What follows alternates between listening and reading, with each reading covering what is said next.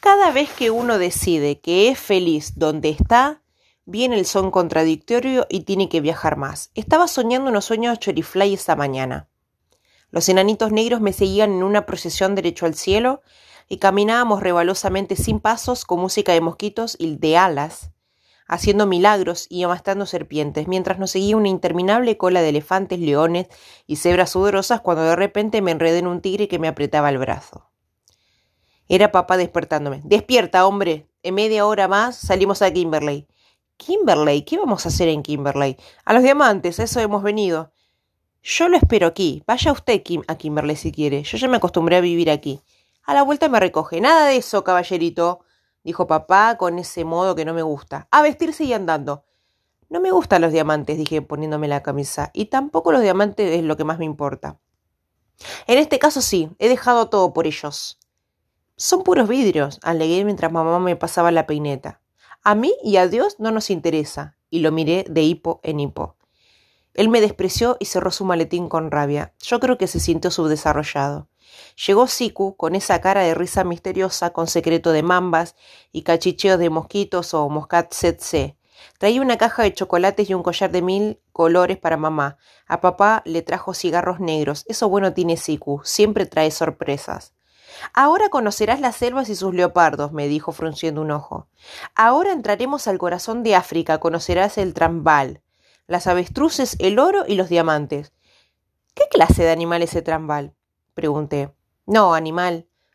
Región de tesoros, dijo, y abrió los brazos como abrazando los famosos tesoros. Subimos al taxi con un café, con un la mano chofer más negro que un teléfono y atravesamos calles calientes con su aire tembloroso. Mi mamá andaba de traje nuevo. Ese que había comprado ayer una cuestión tan delgada que se volaba y nos tapaba los ojos a cada rato. La G iba de pantalón de baño y nosotros hombres con la camisa pegada entera al cuero transpirado. El avión de Siku estaba fétido, olía aceite caliente, a gente caliente, a fruta caliente. Tuku me había armado un asiento a un lado en el comando y me tenía unos anteojos de aviador un poco grandes y un poco quebrados, pero me dejó pilotear un buen poco. Cuando íbamos a llegar a Transvaal, empezó a fallar la porquería del motorcito del avión. Escupía y tosía y se callaba un rato. Tuku abría y tiraba cuestiones, se veía confundido. Siku llegó con cara de loco. Falta combustible, dijo poniéndole blanco. ¿Por qué, Tuku? Yo creo que falta benzina, dije, para tranquilizarlo. Tuku no contestaba. Movía el comando como si fuera a toda velocidad mientras el pajarraco bajaba de picar. Yo pensé, parece que no llegó. Lo mejor es no tener miedo porque lo que nos va a pasar igual con miedo que sin. Alguien gritaba Señor, ten piedad de nos. Pero antes de decir otros, el avión dio un cobo, un cabezazo y un ruido de matapiojo muerto. Estábamos en el suelo, el avión roto como un valentín y un pelotón de nosotros hecho enredo entre fierros, piernas ajenas, alambres, astillas y cabezas de otros. Por suerte cada cabeza tenía un cogote y se enderezaba tinzada, llorona alguna perpetua otra. Tuku tenía una gotera de sangre en la nariz y Siku se había puesto plomo con rayas verdes. Salimos del enredo y papá y mamá dieron gracias a Dios. Y yo también. Siku y Tuku nos miraban palotinamente mientras la Ji se golpeaba el pecho, tal vez arrepentida. ¡Qué escapada! dijo papá tratando de, de sonreír mientras palmoteaba a mamá para que fuera valiente. Nadie se ha hecho daño. Ha sido un milagro, decía mamá, hablando a saltitos.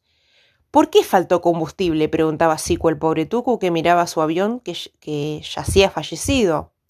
No es la primera vez que lo roban del estanque, explica Tuku en su idioma que yo entiendo, digamos, pero ni puedo hablar. ¿Dónde estamos? preguntaba Siku a su piloto. Recién habíamos dejado atrás al río Limpopo, dijo Tuku. Tenemos todavía dos horas de luz para orientarnos. ¿Has llevado la brújula? La buscamos entre astillas y fierros sin poder encontrarla. Siku ya lloraba desesperación porque él tenía la obligación de llevarnos a Kimberley.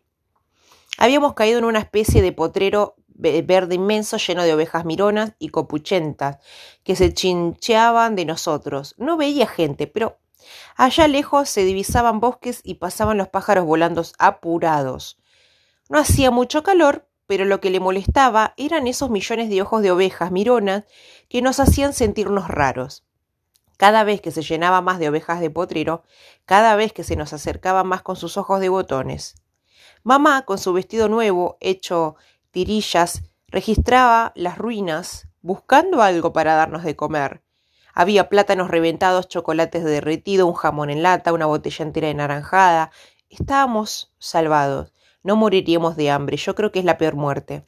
Siku, Tuku y papá juntaban los pedazos de mapa y discutían dónde estábamos. Yo comía plátanos reventados que tiene gusto a segunda mano. Tanto ganado asegura que hay algún rancho cerca, dijo Siku. Debe haber un gerente a cargo de este capital, un griego bien acondicionado. Sin brújula no conviene separar, ¿no? dijo papá. Nos habrá bien. Nos hará bien a todos terminar de, caminar con ustedes para encontrar el rancho. Y partimos. Los hombres llevaban las maletas, mamá tiraba de la mano allí, y yo llevaba la lata de jamón y la botella naranjada para nuestra comida. Nunca tuve más sed ni más ganas de comer jamón. Miraba el cielo para ver si se oscurecía, pero estaba azul como un mar. No sé cuándo llegaría la noche de África. Caminábamos y caminábamos. Siempre estaban muy lejos los bosques. La plaga de ovejas nos seguía, balando. Era como un mar que se arrastraba, blando y blanquisco, tratando de pisar nuestras sombras largas. Tuco mostraba el camino guiado por los pajaritos que cruzaban el cielo tan apurados. De repente vimos unas gallinas gigantes. Tenían patas y cogotes largos, cara de gente conocida, y andaba como si, como si acabaran de salir del hospital. Nos miraban un rato y echaron a correr a tropezones y estrellones. Son avestruces, explicó papá. Ya estamos cerca, dijo Siku.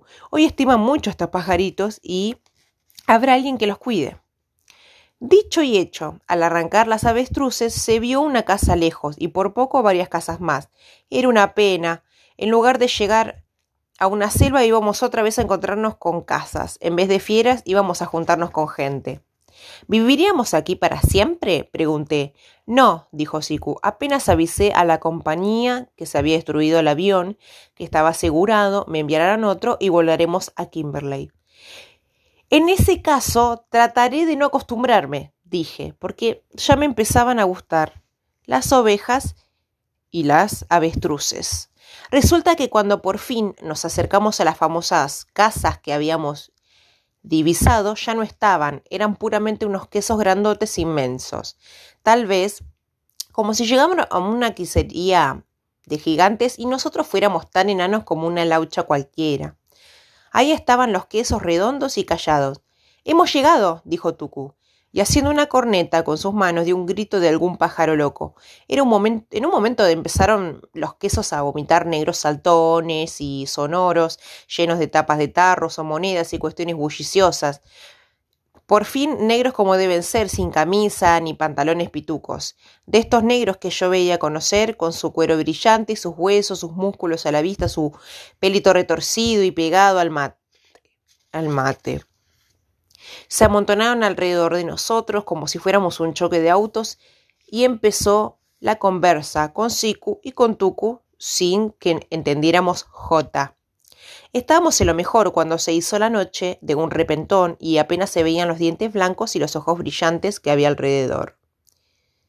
Van a darnos hospedaje, dijo Siku, pero solo por esta noche. Mañana seguiremos de viaje a Johannesburgo para tomar el avión y seguir a Kimberley. ¿Alojaremos en un queso? pregunté. Son sus casas, dijo mamá, haciéndome callar. Te portarás muy amable porque estos negros son medio feroces. Ya estaba mi mamá con su gusto y sus cosas de mujer. Tú, Cusico y papá parecían sus guardianes. Cualquiera diría que se le iban a comer. ¿Son estos los famosos hombres leopardos? le pregunté a Tuku. Quizás, me contestó, y tenía las puntas de los dedos helados como culebras.